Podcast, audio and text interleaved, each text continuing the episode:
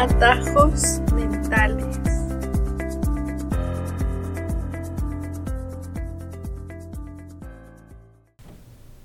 Buenas tardes, noches o días, sea el horario en el que nos esté escuchando. Mi nombre es Eduardo Guerra y me acompaña mi compañera Erandi Carreto. Erandi, ¿cómo estás? Muy bien. Muy bien. Otra muy- vez tú y yo. Otra vez aquí. Claro que sí, porque el público lo pidió. Nadie pidió esto, ¿no? No. Pero bueno. Eh, el tema de hoy es el TOC. ¿Qué es el TOC? ¿Qué, qué quiere decir TOC, Erandi? Es trastorno obsesivo compulsivo. Eh, viene de ideas agobiantes, estresantes, con ansiedad. Y pueden llegar a hacer acciones concretas para aliviar este estrés y esta ansiedad. Este, como ya sea limpiar o hacer alguna otra actividad.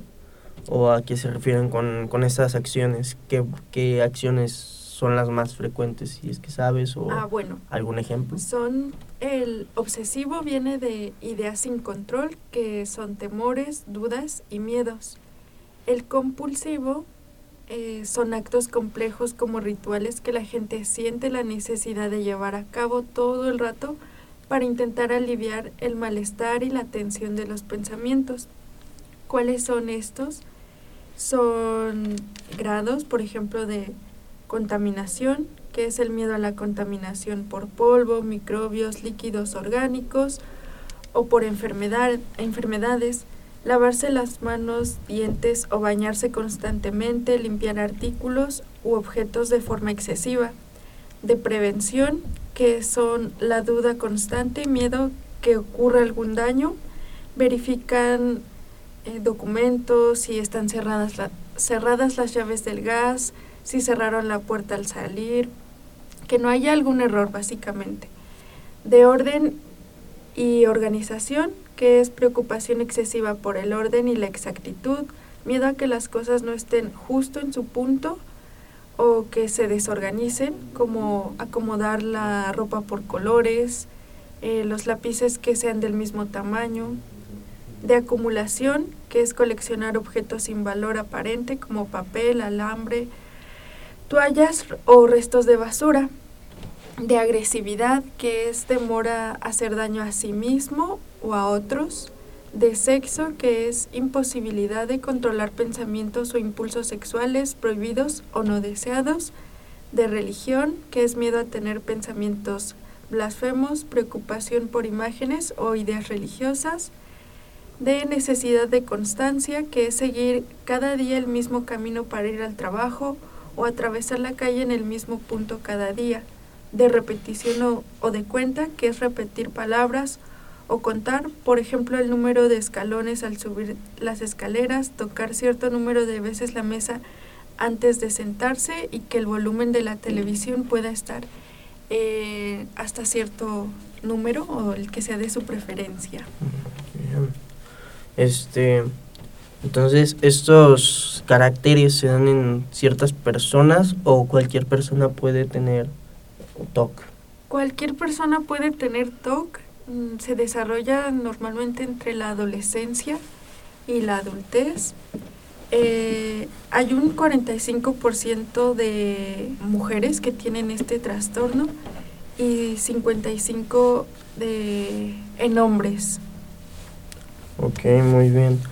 Este, ahorita mencionaste las causas. Por ahí leí que los proveedores de atención médica eh, aún no saben las causas del por qué se, se desarrolla este, este, se podría decir síntoma, o este, Trastorno. este trastorno, ¿no? Este Mm. trastorno es la palabra. Sí, de hecho no, no hay, no se sabe de dónde viene, se dice que es de la genética o es provocado por algún evento traumático, pero lo que sí ha- se ha visto en estudios es que en el cerebro las personas que tienen trastorno obsesivo compulsivo presentan actividad en el lóbulo frontal. Ok. Este, otra pregunta. Habías mencionado una pregunta. Habías mencionado antes que fueran estos un evento tal vez traumático para la persona. Eh, ¿Se puede eh, al menos curar o tratar el TOC? No hay cura, pero sí hay cierto control.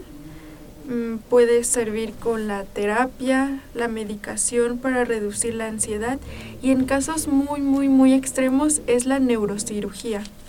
Em, los pacientes toman ISRS,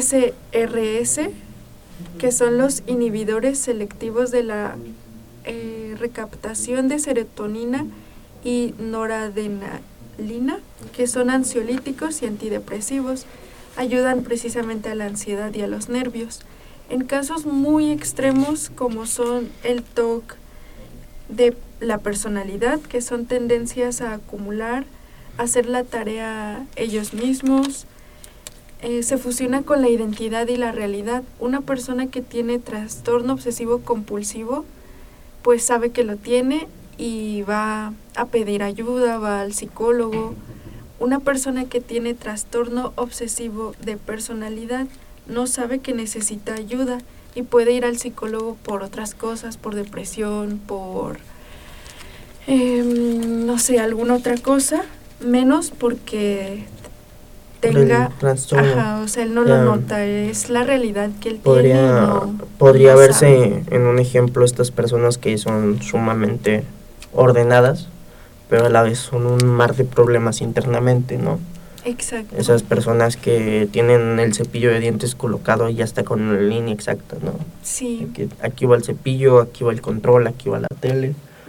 También la forma de relacionarse con las personas tienden a relacionarse solamente con ciertas personas para que se sientan bien o puedan, pues sí, tener un espacio en el que ellos se sientan más cómodos, pero realmente no, no tiene nada de bueno esto. Muy bien. entonces, estas personas suelen relacionarse con personas similares a ellas o en un entorno donde se sientan más o menos cómodos, ¿no? ¿Cómo tú lo expresarías? A, juntarse, por ejemplo, en el trabajo, eh, si ellos mm, no hacen, eh, tienen compañeros que no hacen el trabajo, entonces ellos saben que no van a hacer el trabajo y solamente tienden a juntarse o relacionarse con las personas que saben que van a hacer el trabajo tal y como a ellos les gusta. Eh, que entregan, no sé, en, días que ellos quieren, en horas que ellos quieren. Al minuto. Ajá, o sea, tiene que ser exacto. O sea, no se juntarían conmigo. No. Por ejemplo, no. Exactamente. Exactamente, lo lamento, personas con TOC, no, no soy su, su amigo ideal. Entonces, no son como estas personas que buscan el caos, ¿no? Porque hay ciertas personas que buscan el caos por inercia, para arreglarlos ellos. Ellos no. Ellos lo que buscan es, entre más ordenado esté su vida, mejor. Ajá, pero ese es el trastorno obsesivo de personalidad. O sea, es, sí, ya es como su personalidad. Ya es como ellos son.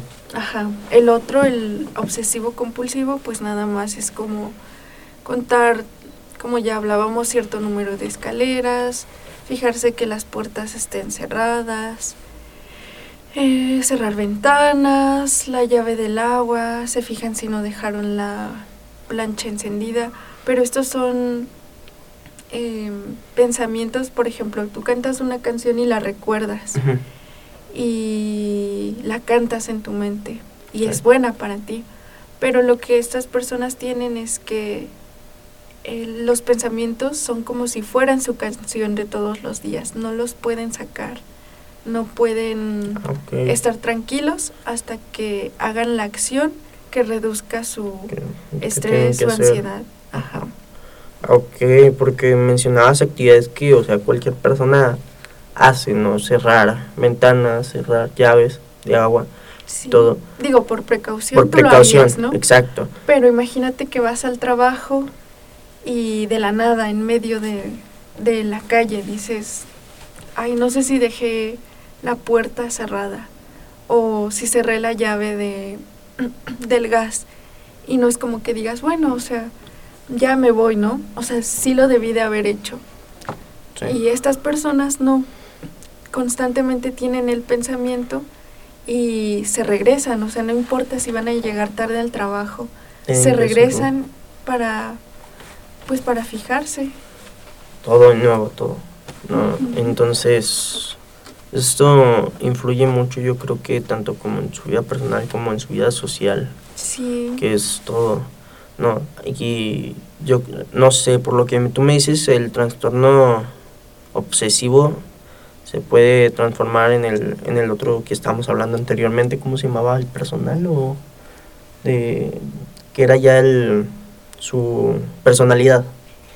El obsesivo de personalidad. Sí, personalidad. Ah, sí, se puede, se puede ir desarrollando. Se puede desarrollar. Exacto. Entonces esto se podría catalogar como un trastorno que va evolucionando con, constantemente, ¿no? Sí, si, no se trata, sí. De hecho, pues es crónico, dura toda la vida o años. Y sí, si se llega a desarrollar, pues con más gravedad, pues la opción para disminuirlo sería la neuros, neuro, ¿cómo dije hace rato? Neuro... ¿Cirugía? Ajá, la neurocirugía. Eh, si podríamos, este, recapitular, eh, no sé si nos, con, si nos comentaste en qué constaba la neurocirugía o si lo hiciste eh, solo para aclarar.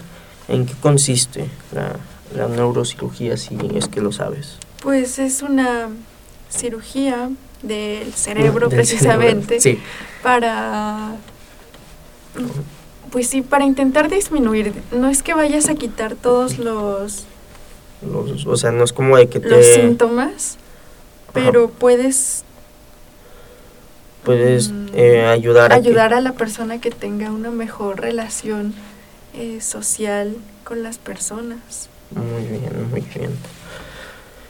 Y esto me, me dijiste que se va desarrollando de, a través de una, mm, tal vez una, ¿cómo se dice? Un, trauma sí. que ellos llegaron a tener.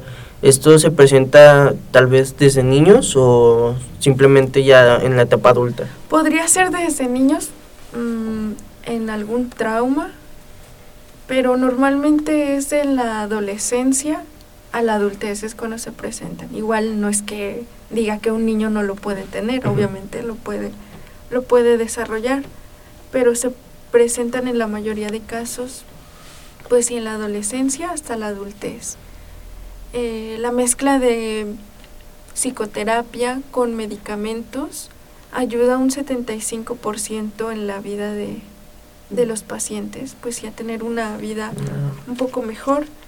Y con estos medicamentos que son los ISRS, eh, al momento de tomarlos, pues hay que tener en cuenta que producen efectos secundarios.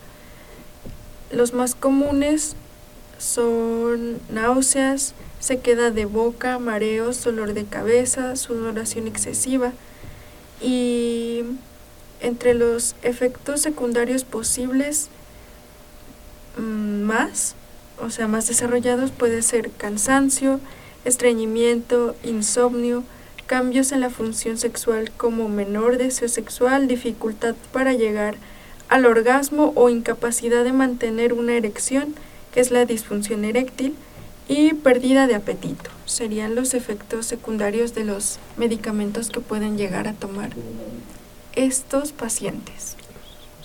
Muy bien.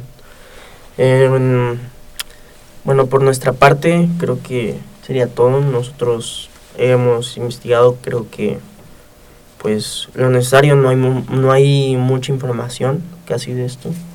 No este, casi toda la información que encontramos se, repite. exactamente. Eh, si alguna persona que nos estuviera escuchando cree tener estos o algún familiar estos síntomas ah, o algún, familiar O, amigo este lo más recomendable yo creo sería irse a tratar pedir ayuda sí y pues al menos en mi opinión eso sería lo, lo mejor para la persona. Y pues nada, sería todo hasta aquí. Esto fue su podcast Atajos Mentales. Espero les haya gustado esta emisión. Nos vemos hasta la próxima. Hasta luego. Adiós. Atajos Mentales.